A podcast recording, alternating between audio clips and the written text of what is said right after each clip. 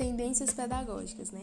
Essas tendências pedagógicas, elas são um conjunto de pensamentos, né, de filósofos e autores que falam de como a educação é compartilhada.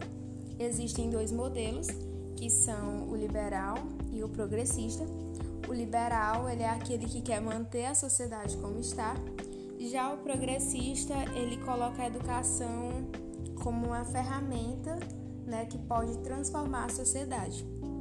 Entre as tendências pedagógicas progressistas, temos né, a histórica crítica.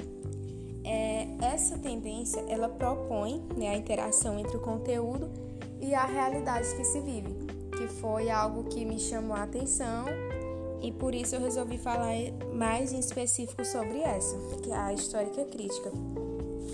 É, para os defensores dessa ideia, essa interação ela pode ajudar a transformar a sociedade sem aquele modelo tradicional de ensino, né, que fica ligado só à reprodução de conteúdos.